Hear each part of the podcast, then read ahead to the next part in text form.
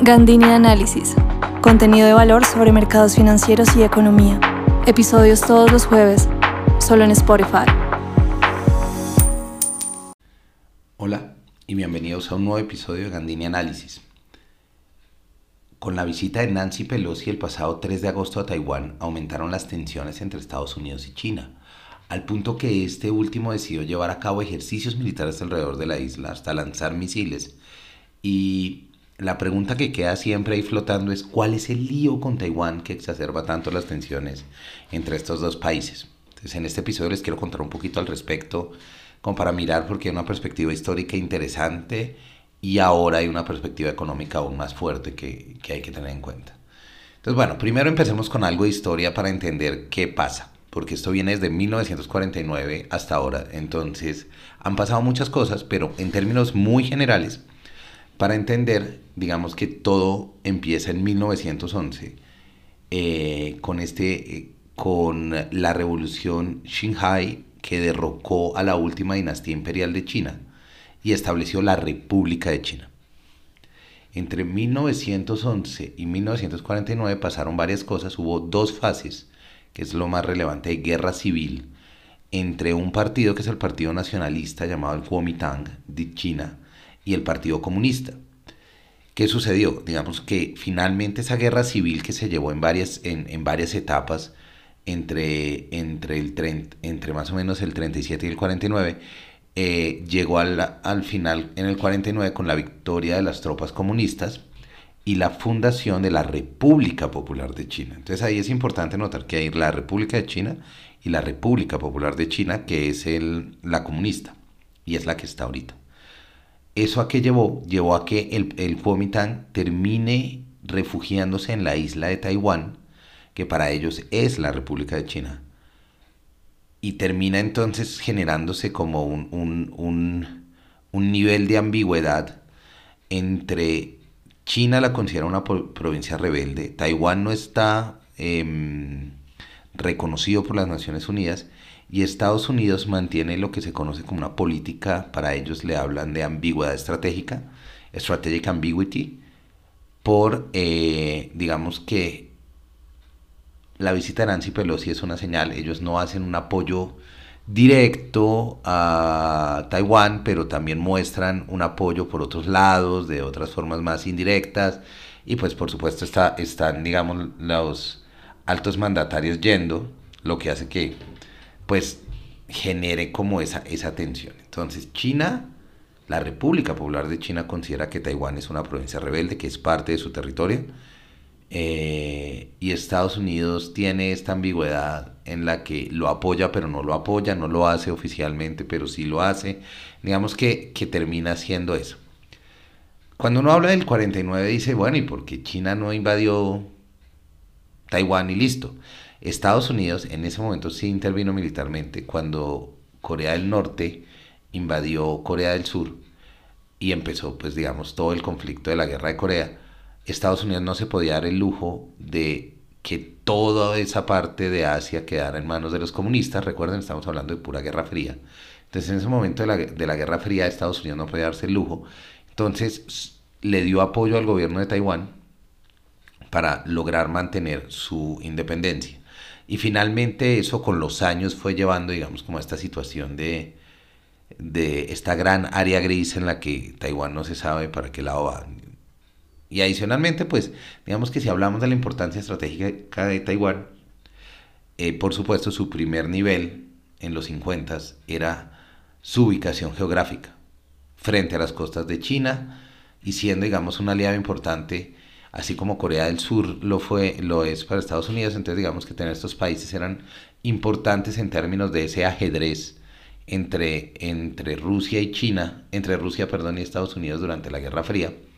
Entonces, eh, como el control de esos países comunistas era, era, era vital, ¿no? Que digamos que hemos visto que Asia se, eh, en, en, más o menos en la mitad del siglo XX, tuvo estos conflictos, ¿no? Entonces Estados Unidos estuvo muy involucrado en la guerra de Corea, en la guerra de Vietnam, precisamente. Entonces, como este control de, de la expansión comunista en, en, en, Asia era, sin lugar a dudas, digamos, la primera medida.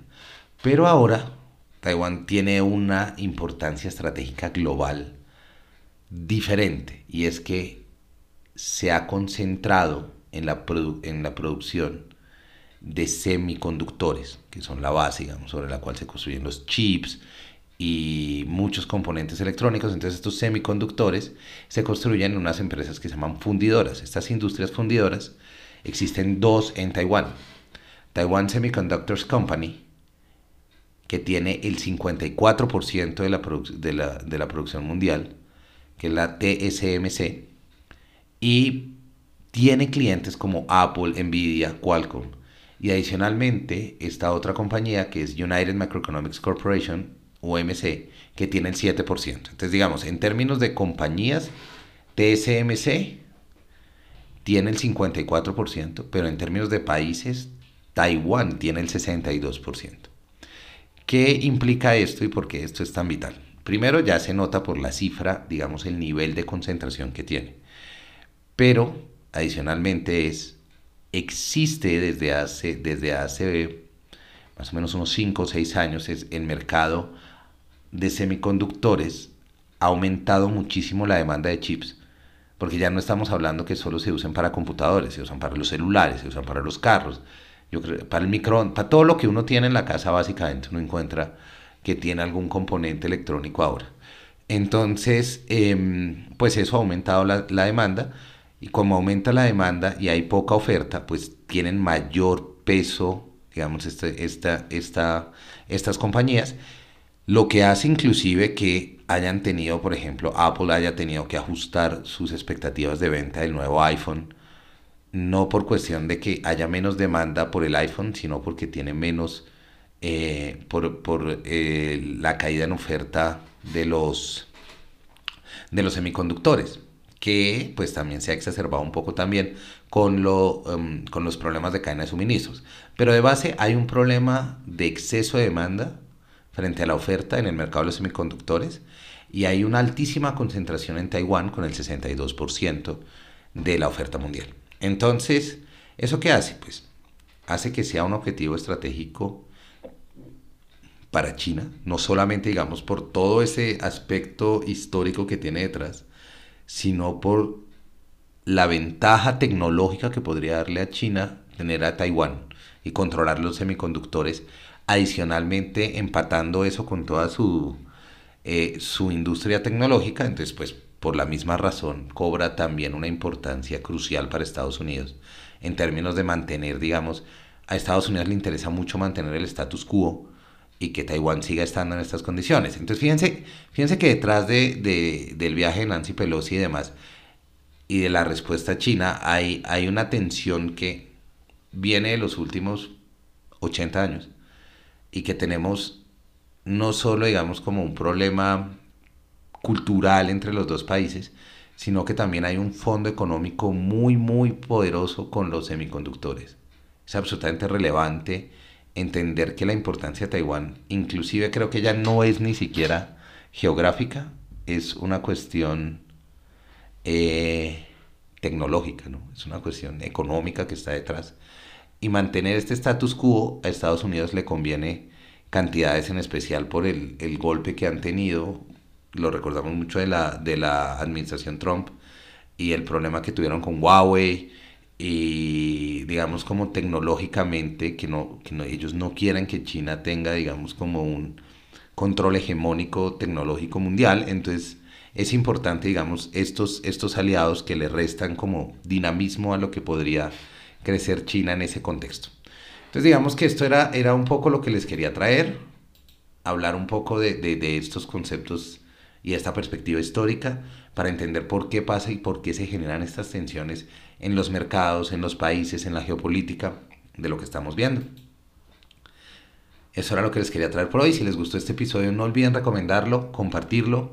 En Gandini Análisis creo contenido que puede ayudar a su empresa y clientes a adaptarse a las dinámicas de la economía y los mercados en un mundo cambiante. Nos estamos oyendo, que tengan un gran resto de semana y espero hayan disfrutado este episodio.